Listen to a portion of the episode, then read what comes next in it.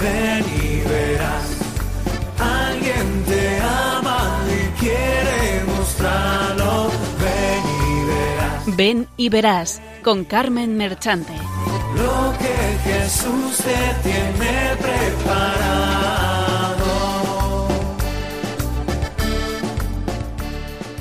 Benditos y alabados sean siempre los santísimos corazones de Jesús y de María.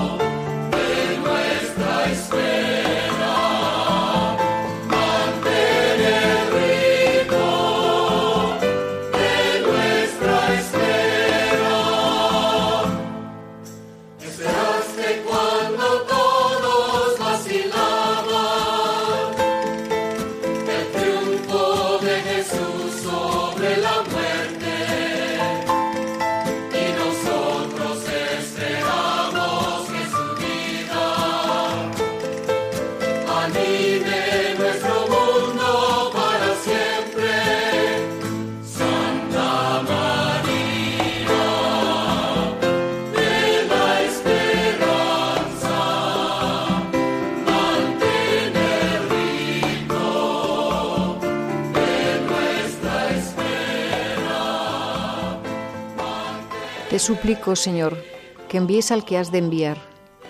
Ven, Señor Jesús, y no tardes. Cielos, abriros y dejar caer vuestro rocío. Divino Niño Jesús, ven a nacer en mi corazón para desterrar de él al pecado y colocar tus virtudes. Amén.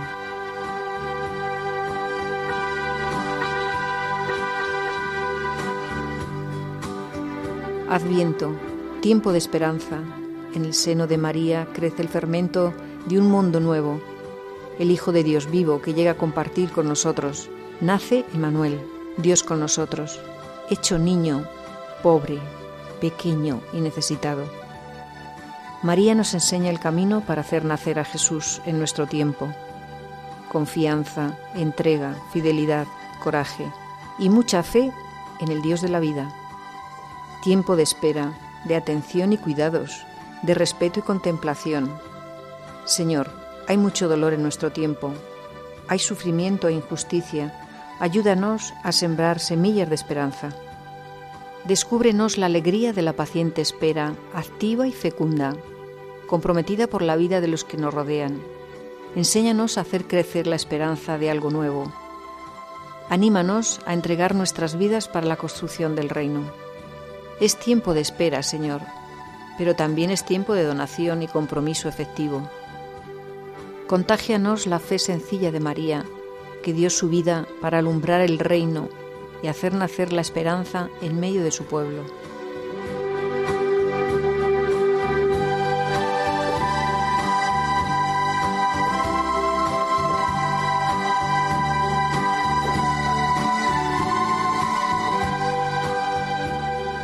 Buenas tardes, queridos oyentes. Les damos la bienvenida por acompañarnos en esta hora en Radio María en el programa Ven y Verás.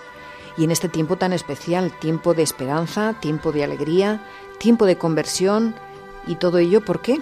Pues para mejor preparar nuestro corazón acompañando a María en esta espera gozosa, soñando con la llegada del niño, este niño precioso, el tesoro de María, nuestro tesoro, que viene a salvarnos, que viene a traer la paz al mundo, pero que los hombres a veces no aceptamos. Dejémosle nacer en nuestro corazón, adorándolo y reparándolo por tanto dolor como le ocasionamos. Dejémosle nacer en nuestro corazón y así nacerá en el mundo entero.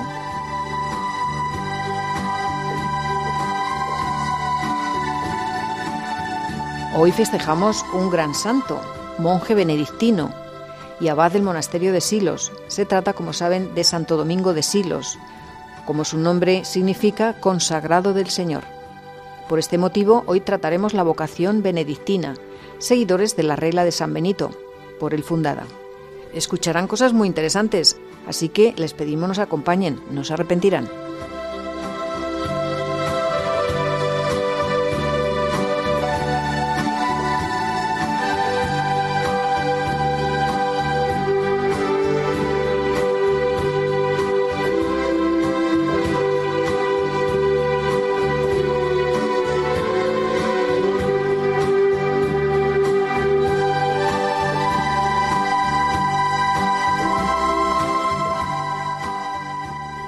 Con ustedes estamos Patricio Gómez, Encarnita Pérez, José Antonio Esteban en el control y la que les habla Carmen Merchante. Tenemos como colaboradores a Pablo Esteban y David Esteban, hermanos. Y como invitados especiales hemos rescatado una entrevista muy interesante publicada en Burgos en febrero del 2012 de don Clemente Serna, abad durante 24 años en el monasterio de Silos y a Fray Ramón Lucini Capilla, monje de Silos también, que nos ha dejado su testimonio escrito y le pondrá voz Pablo Esteban. Buenas tardes a todos. Buenas tardes. Buenas tardes. Buenas tardes. Buenas tardes. Los que soñáis y esperáis la buena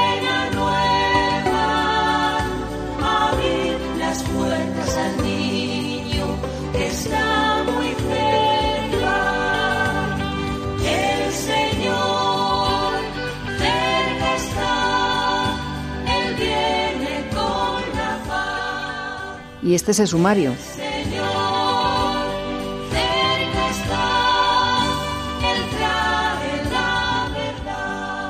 Hoy, como ya hemos anunciado, tratamos la vocación benedictina. En la segunda parte, la vida de Santo Domingo de Silos, abad. Después, como ya saben, los testimonios de don Clemente Serna y Fray Ramón Lucini Capilla, ambos monjes de Silos.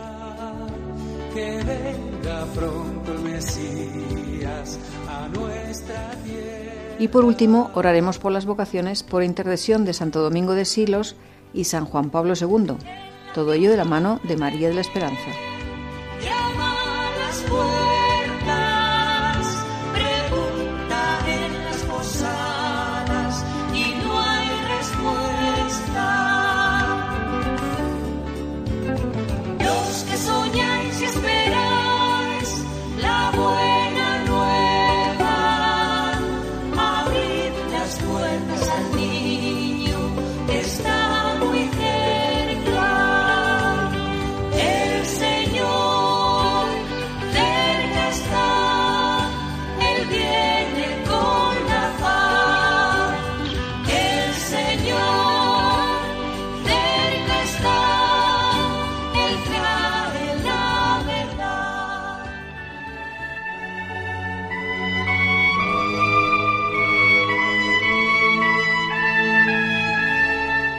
Doctrina.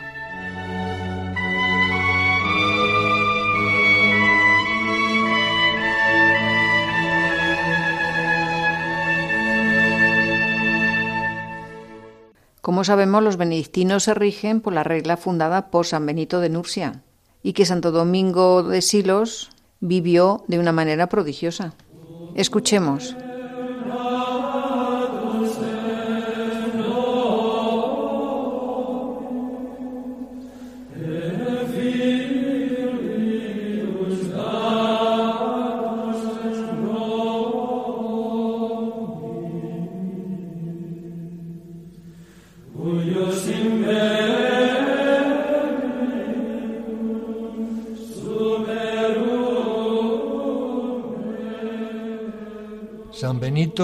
Patriarca de los monjes de Occidente, nació a finales del siglo V. Cuanto conocemos de su vida y obra se lo debemos a San Gregorio Magno, que le dedicó el libro segundo de sus diálogos. San Benito de Nursia fue un verdadero gigante de la historia, afirmó Juan Pablo II. Su figura resplandece fulgurante como astro en medio de las tinieblas de la noche y es honra de Italia y de toda la Iglesia, afirmó Pío XII. Escribió una regla de vida monástica que es el más excelente tratado de vida ascética que ha perseverado incólume durante siglos y conserva su lozanía en el momento actual, afirma el cardenal Marcelo González Martín.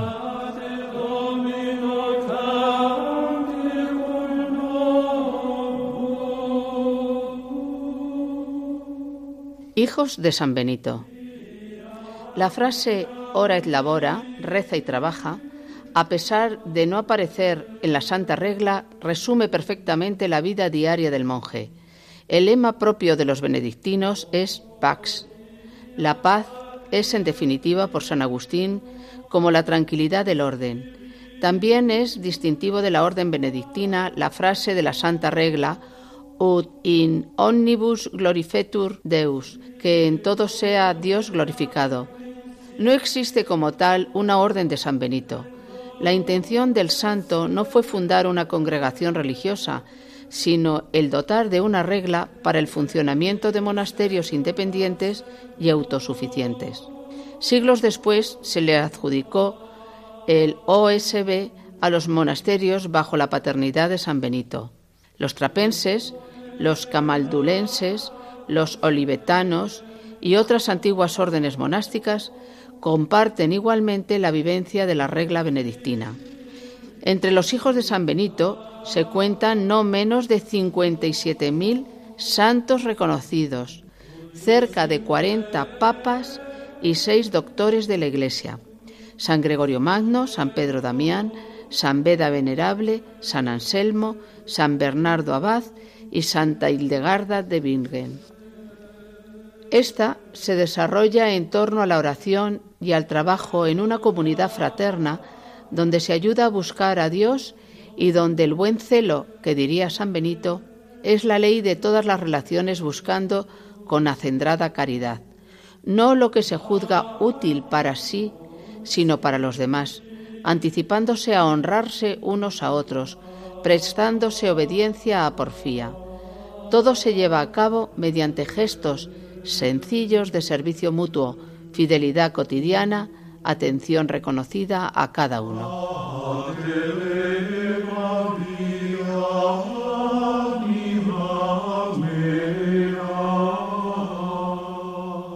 Etapas de la formación monástica. Después de un primer contacto con el superior, el futuro candidato se instala en la hospedería y vive de cerca las costumbres del monasterio será el mismo superior quien pueda discernir en él las aptitudes mínimas necesarias. Una vez aceptado, entra en el postulantado, en el cual se va educando en la tradición monástica y vive ya dentro del claustro siguiendo todas las costumbres. Concluido el postulantado, en una sencilla ceremonia, la persona deja la ropa civil por el hábito religioso y cambia el nombre civil por un nombre de religión. Se inicia entonces el noviciado que suele durar dos años al término del cual el novicio hará los votos monásticos temporales de obediencia, estabilidad en el monasterio y conversión de costumbres. En ella se incluye la pobreza y la castidad. Siendo ahora monje profeso temporal, continuará en el ejercicio de las virtudes cristianas y una vez concluido el tiempo de los votos puede renovarlos hasta llegar a emitir votos perpetuos. Todos en el monasterio forman una familia. Entre los monjes están los hermanos conversos, los cuales no son sacerdotes y no tienen obligación de asistir al coro, oración litúrgica. También están los hermanos de coro, que pueden ser sacerdotes o solamente clérigos, por lo que están obligados a la recitación del oficio divino. Quienes tienen la dignidad del sacerdocio deben celebrar la Santa Misa y confesar cuando fuesen designados para ello.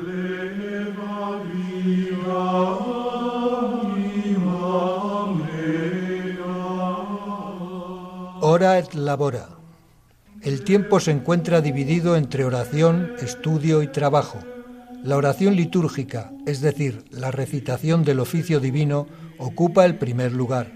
El fundamento íntimo del estado religioso es la práctica continua y lo más perfecta posible del primer mandamiento, adorar a Dios y amarlo con todo el corazón. Es por eso que San Benito escribe en la regla que nada debe ser preferido al oficio divino. San Benito solo traduce la voluntad de Dios y de la Iglesia cuando coloca ante todo el oficio divino. En el plan divino todo está encaminado a la celebración de la gloria de Dios.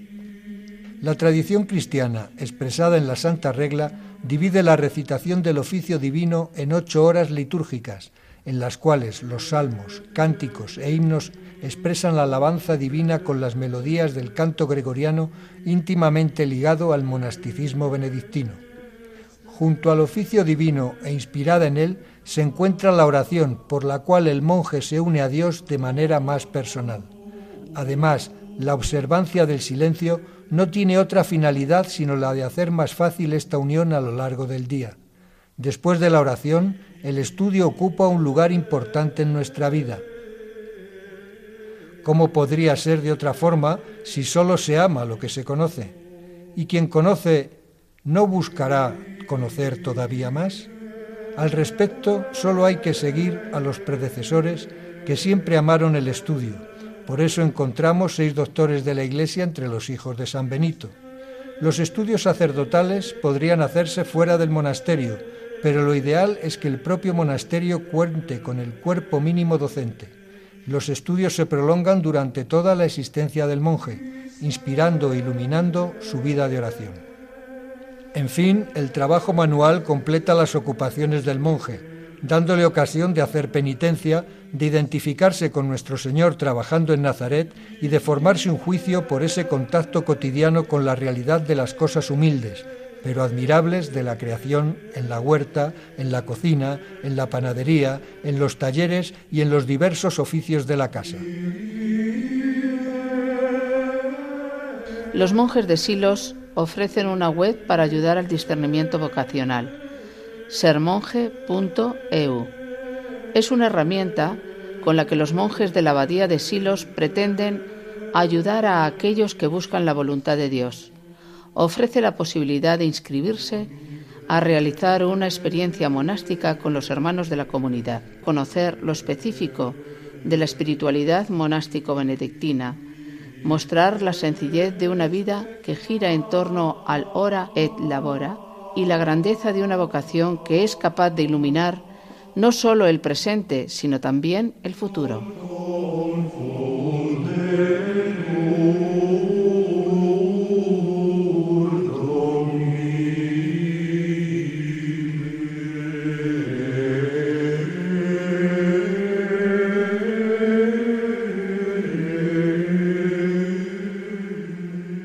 Joven que nos escuchas, si te sientes llamado a una posible vocación monacal, como es la benedictina, no tengas miedo y lánzate a hacer una experiencia viviendo en el monasterio un tiempo, en un total abandono a la voluntad de Dios, dejándote llenar de su amor para que Él te marque el camino a seguir en tu vida. Solo así encontrarás la felicidad.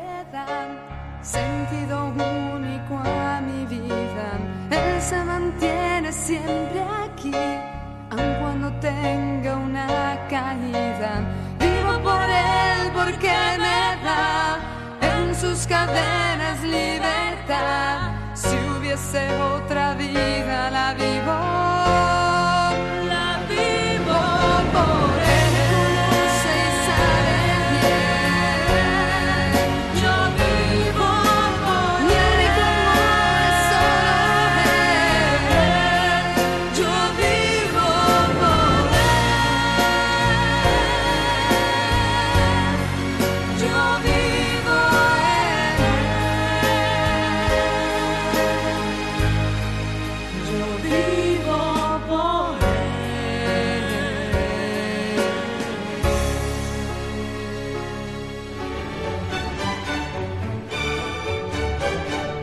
Vida de santos.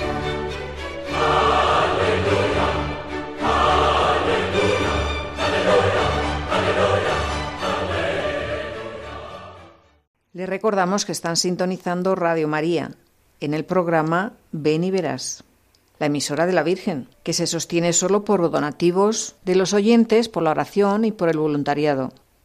En víspera de la Navidad queremos regalarle a nuestra Madre un buen presente para cuando llegue su Hijo, nuestro Salvador, se encuentre feliz. ¿Y qué es lo que más le hace feliz al niño y a su madre? Pues que sus hijos vuelvan a casa y pidan cobijo, amor, comprensión, perdón. Así, Radio María acerca a todos a la cuna de este niño precioso y tú puedes ayudar con tu oración, donativo y voluntariado para que esta emisora siga acercando a todos a la intimidad del hogar, del hogar de la Sagrada Familia. Con alegría y generosidad compartimos nuestros dones. Lo que ha recibido gratis, dadlo gratis. La Sagrada Familia te lo recompensará. Lo más importante que tenemos todos no lo hemos conseguido por nuestras fuerzas, sino que nos ha sido dado. La vida, el aire, la familia, el amor, la luz, la fe. Ahora bien, conscientes de que Jesús nos dice, lo que habéis recibido gratis, dadlo gratis, en Radio María queremos extender al mundo entero la fe, el amor y la alegría que se nos han regalado.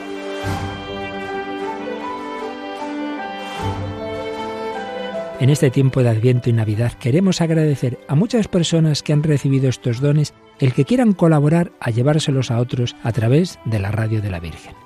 Pero recordamos que también nos dice el Señor, pedid y se os dará. Por eso, junto a la acción de gracias, pedimos al Señor, a la Virgen y a cada uno de vosotros vuestra ayuda, en forma de oración, voluntariado y donativos. Petición y acción de gracias dos actitudes que queremos fomentar en nuestra campaña de Adviento y Navidad. Puedes informarte de cómo colaborar llamando al 902-500-518 o entrando en nuestra página web radiomaria.es. Y recibiréis, dad y se os dará. Contamos con tu ayuda en nuestra campaña de Navidad.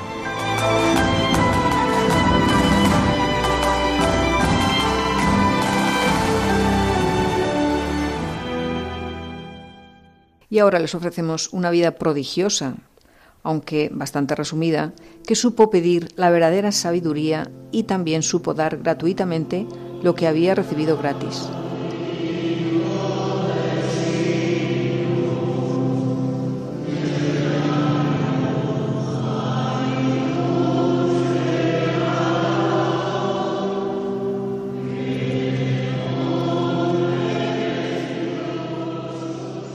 Santo Domingo de Silos, abad, año 1073. Santos como el de hoy, que nos siga mandando Dios siempre y en todas partes. Amén.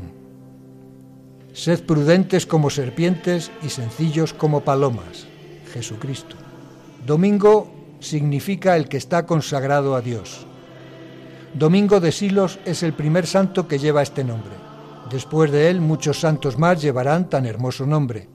Nació en La Rioja, España, cerca del año 1000. Era hijo de agricultores y sus primeros años los pasó como pastor de ovejas. El resto de su vida lo pasará como pastor de almas. El oficio del pastor despertó en su espíritu el gusto por la soledad y por la oración contemplativa.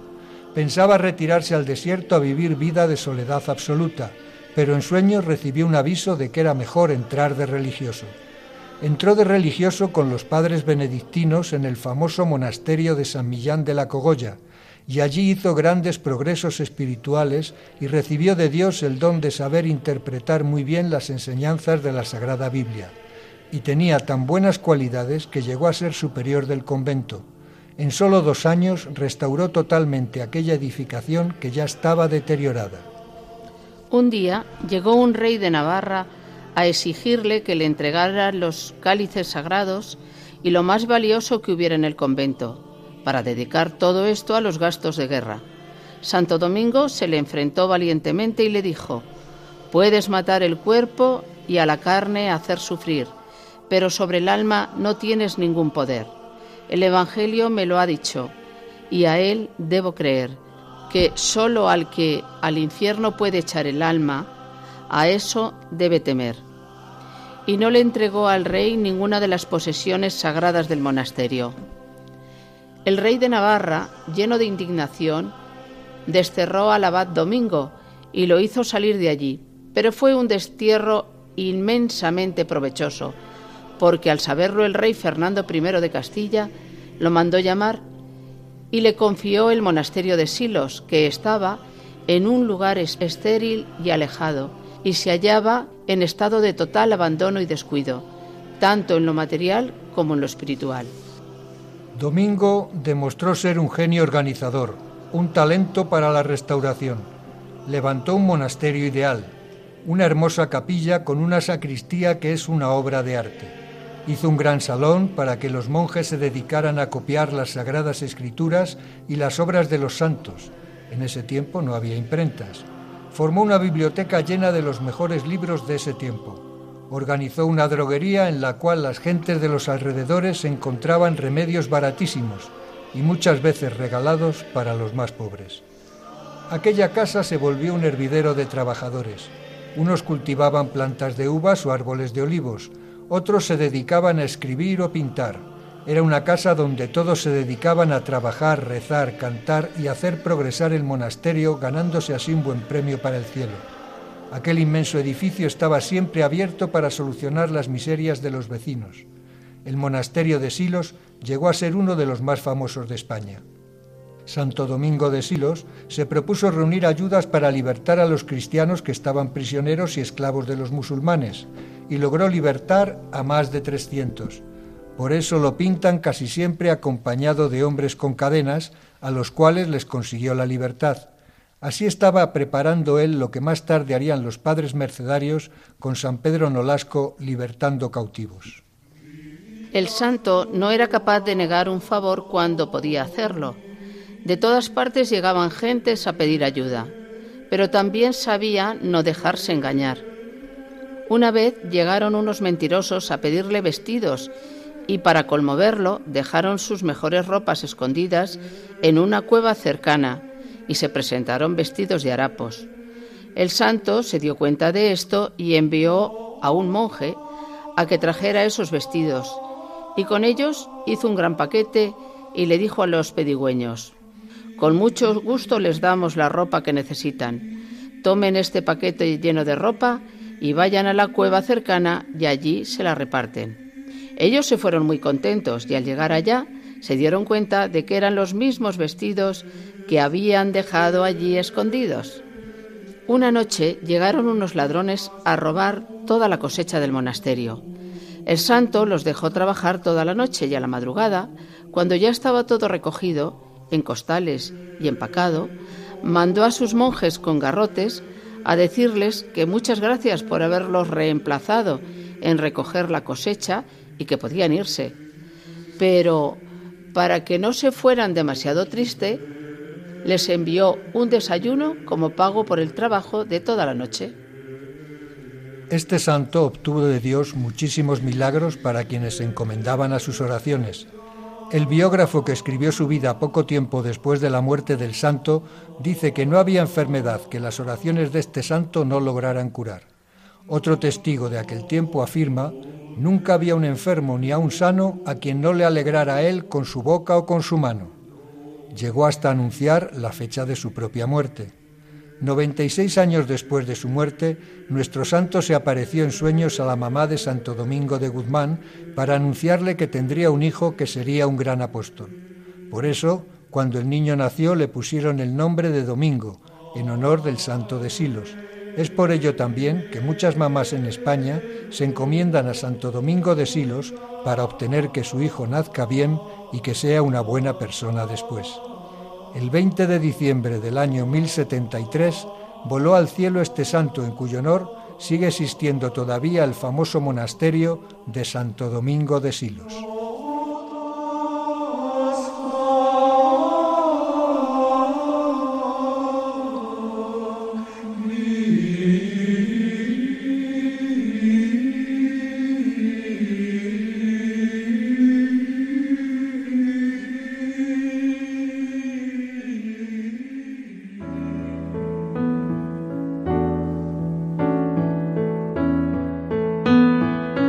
Testimonios vivos.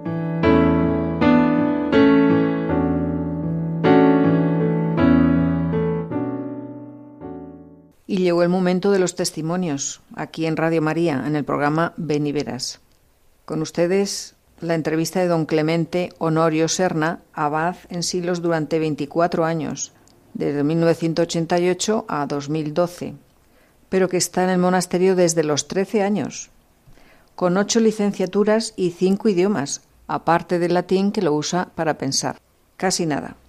Renunció a su cargo por motivos de enfermedad en febrero del 2012 y ahora es un monje normal y feliz, que es lo que le gusta a él. Esta entrevista fue publicada en Burgos en el año 2012.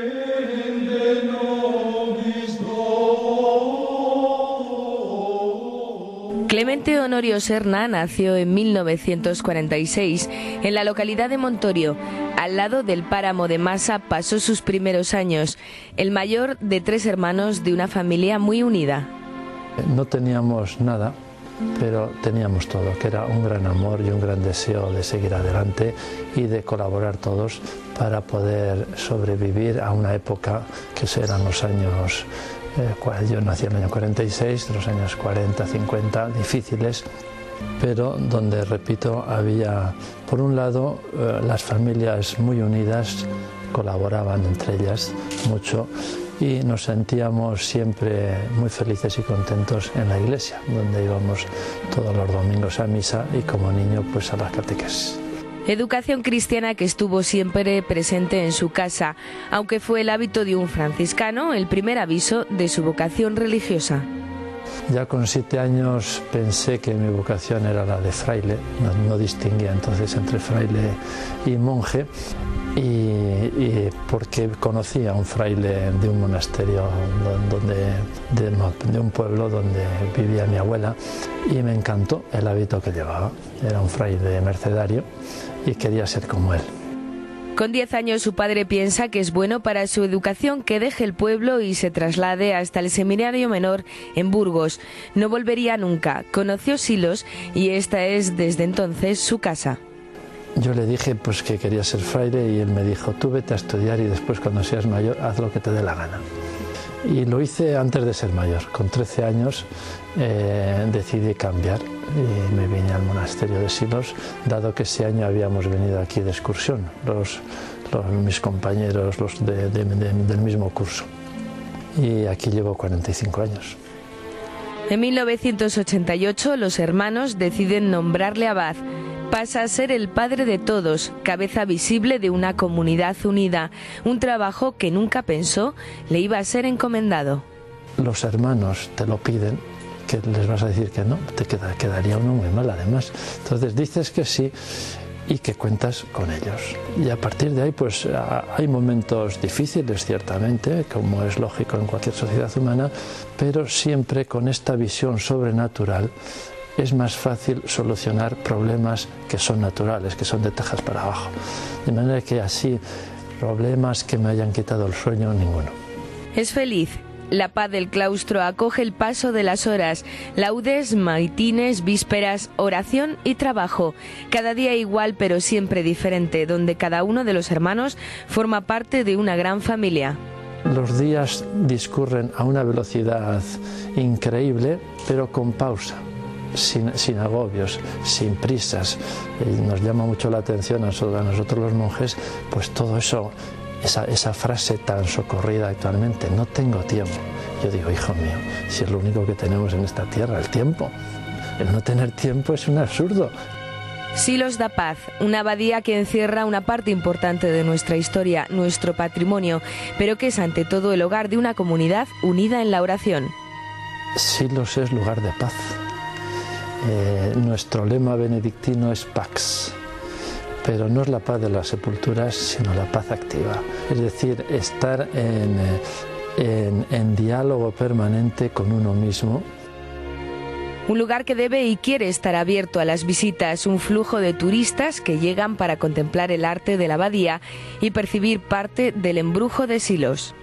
Aquí hasta digamos el boom de, los famosos compact discs de Silos se gestionaba con mucha facilidad, el turismo era relativamente fluido, nunca, nunca excesivo, eh, la afluencia a la misma iglesia no era, no era masiva, de, forma que no, había problemas. Ahí sí que se creó un, un problema serio que hubo que gestionar eh, con prudencia y con decisión al mismo tiempo.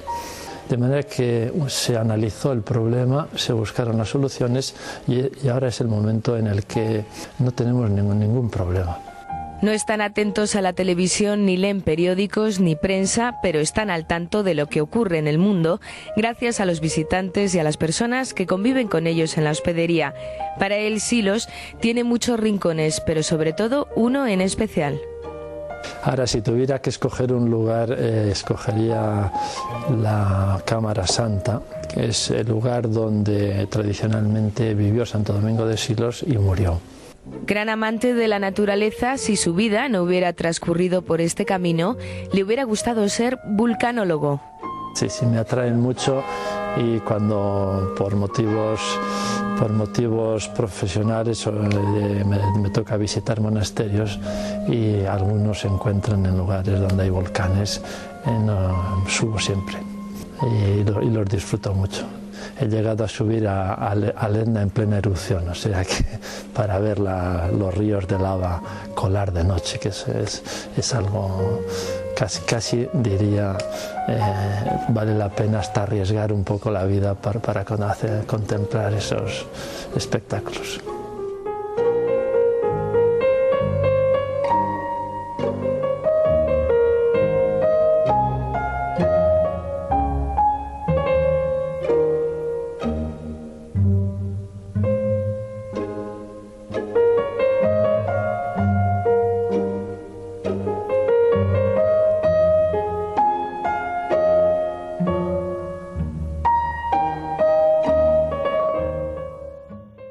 Ahora les ofrecemos el testimonio de Fray Ramón Lucini Capilla, que ingresó en el monasterio de Silos en febrero del 2001.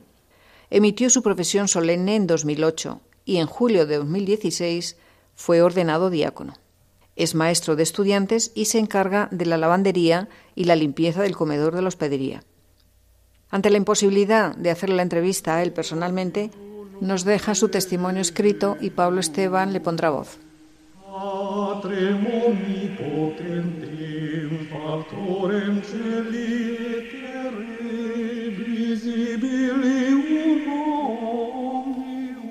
Me encantaría compartir con todos vosotros mi historia, el recorrido que ha ido tomando mi vida, camino que nunca hubiera sospechado, y que si hubiera sido por mí, nunca hubiera elegido según los patrones con los que he vivido hasta hace unos pocos años.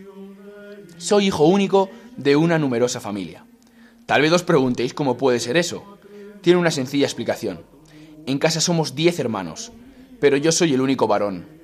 Ocupo el octavo lugar de los diez. Me he considerado una persona inquieta, con muchas ganas de vivir y descubrir cosas, sobre todo de experimentarlas. Lo saben bien mis padres, pues pocas veces hacía caso a sus consejos.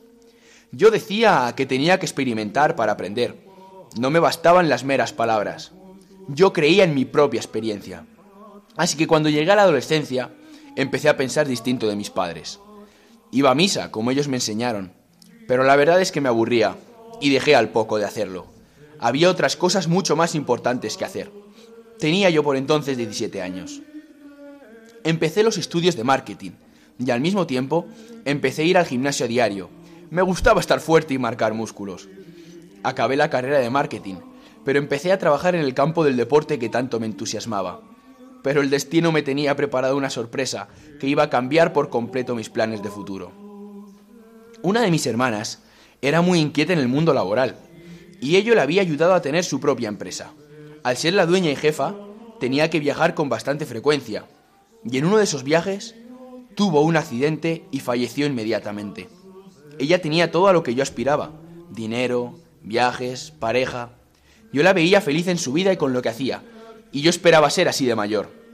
Así que su muerte repentina produjo en mí una sensación de vacío inmensa. La vida perdió para mí todo sentido. Se me vino abajo toda la ilusión que yo tenía por hacer cosas. El deporte me seguía sacando un poco del pozo, pero ya le había perdido también el gusto. En mi interior apareció una pregunta de modo insistente e intenso. ¿Hay algo por lo que merezca la pena vivir? Como no tenía respuesta, decidí no hacer planes de futuro e ir aprovechando el máximo el presente, sacarle todo el jugo posible a esta vida desde el punto de vista de la diversión y el placer. Pero Cristo, al cabo de un tiempo, me salió inmerecidamente al encuentro.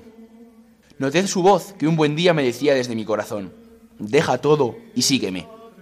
Yo no sabía cómo responder a esa llamada. Yo, que estaba muy lejos de la religión y no practicaba salvo algo de meditación, zen y de yoga. Decidí entonces hacer el camino de Santiago, para ir pensando despacito sobre mi propia vida. Me esperaban muchos kilómetros mochila a cuestas, pero no tenía ninguna prisa. Solo me condicionaba un poco la escasez de dinero que llevaba, pero me daba igual.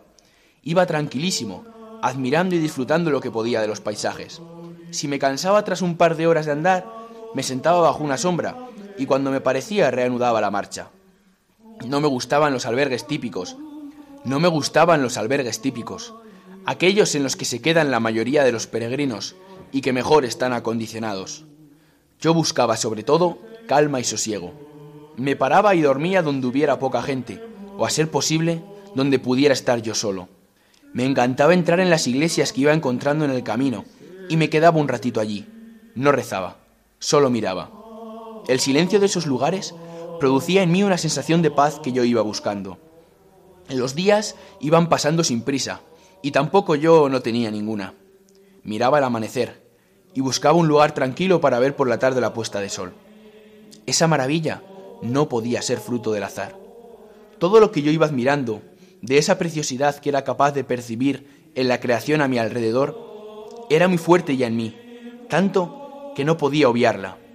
Así que a ese alguien le pedí que me ayudara a darle sentido a mi vida. Puse mi vida en sus manos. Lo hice desde lo más íntimo de mi persona, hablando desde lo más adentro. Era una necesidad para mí, tal vez la mayor que tenía, por encima del alimento diario o lo que se nos ocurra. Ayúdame a responder mi pregunta.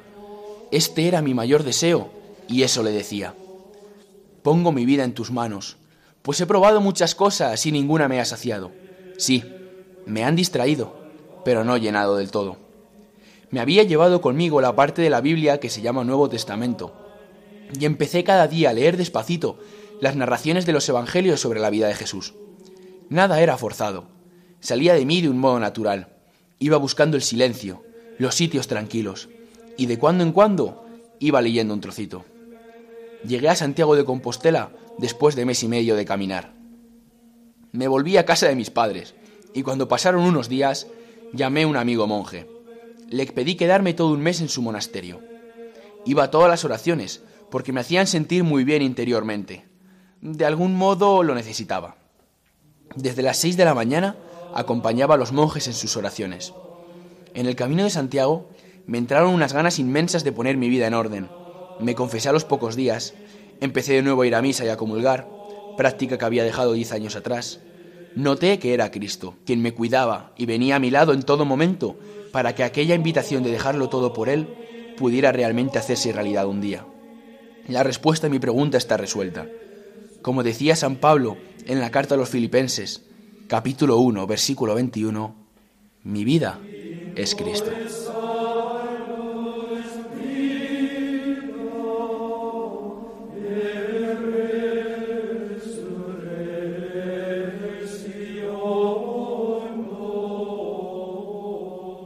Bueno, Pablo, ¿qué te ha parecido el poner voz a, un testimonio tan hermoso de este joven que por fin encontró el sentido de su vida? Realmente me ha parecido un testimonio muy hermoso. Es algo que todos de cierta manera experimentamos a lo largo de nuestra vida, el sentir la necesidad de algo más grande, de algo que trascienda nuestra propia existencia, que nos dé sentido a nuestra vida. Y este, este señor pues lo encontró en el Camino de Santiago y encontró la respuesta pues en la única que puede realmente calmarnos, que es Dios. Gracias Pablo por haber puesto voz al testimonio de Fray Ramón Lucini Capilla, monje benedictino del monasterio de Silos. Muchas gracias.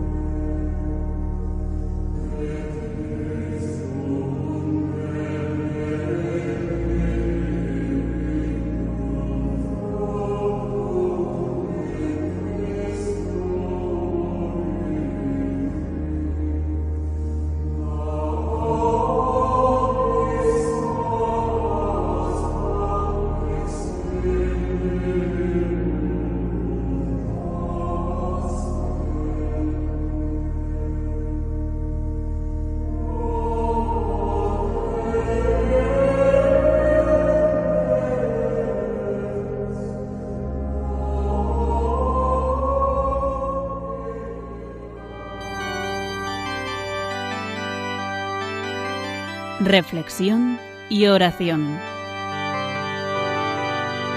Rendido a tus pies, oh Jesús mío, te pido humildemente vivir para amarte, serte fiel. Mira que soy pobre, oh buen Jesús, soy débil y necesito apoyarme en ti para no caer.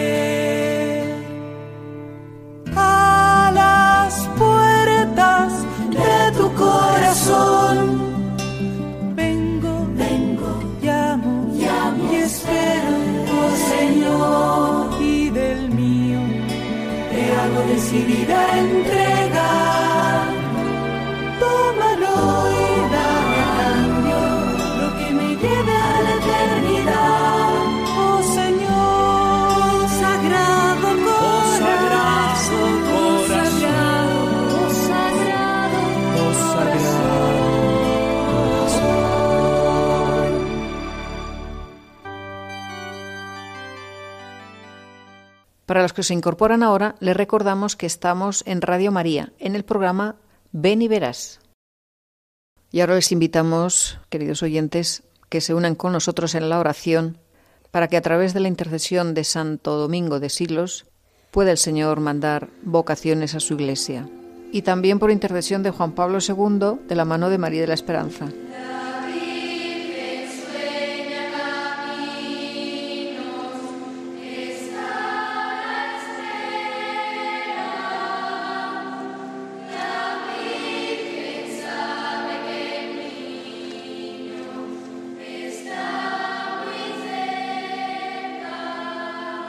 La espera de María.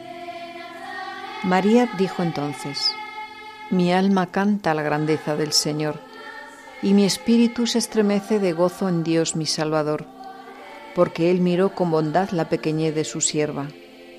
En adelante todas las generaciones me llamarán feliz, porque el Todopoderoso ha hecho en mí grandes cosas. Su nombre es santo. Su misericordia se extiende de generación en generación sobre aquellos que le temen. Desplegó la fuerza de su brazo, dispersó a los soberbios de corazón, derribó a los poderosos de su trono y elevó a los humildes. Colmó de bienes a los hambrientos y despidió a los ricos con las manos vacías.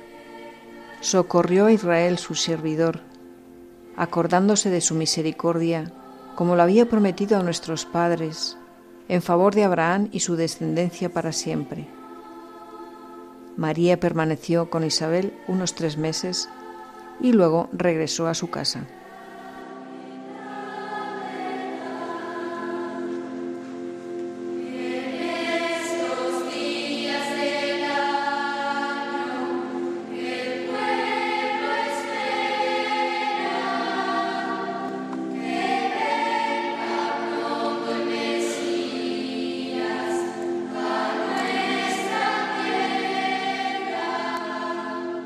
Señor, que la intercesión del Padre Domingo Abad nos haga agradables a vuestros ojos a fin de que obtengamos por su intercesión lo que tanto necesita en estos momentos tu Iglesia, jóvenes dispuestos a entregar su vida por ti y por los demás.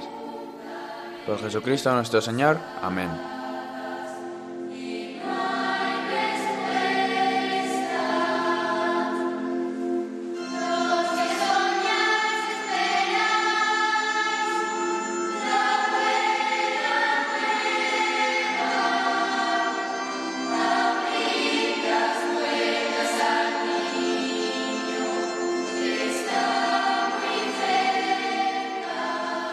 De Juan Pablo II por las vocaciones. Señor Jesús, Pastor de nuestras almas, que continúas llamando con tu mirada de amor a tantos y a tantas jóvenes que viven en las dificultades del mundo de hoy. Abre su mente para oír entre tantas voces que resuenan a su alrededor tu voz inconfundible, suave y potente, que también repite hoy, ven y sígueme. Mueve el corazón de nuestra juventud a la generosidad y hazla sensible a las esperanzas de los hermanos que piden solidaridad y paz, verdad y amor. Orienta el corazón de los jóvenes hacia la radicalidad evangélica capaz de revelar al hombre moderno las inmensas riquezas de tu caridad. Llámalos con tu bondad para traerlos a ti. Préndelos con tu dulzura para acogerlos a ti. Envíalos con tu verdad para conservarlos en ti. Amén.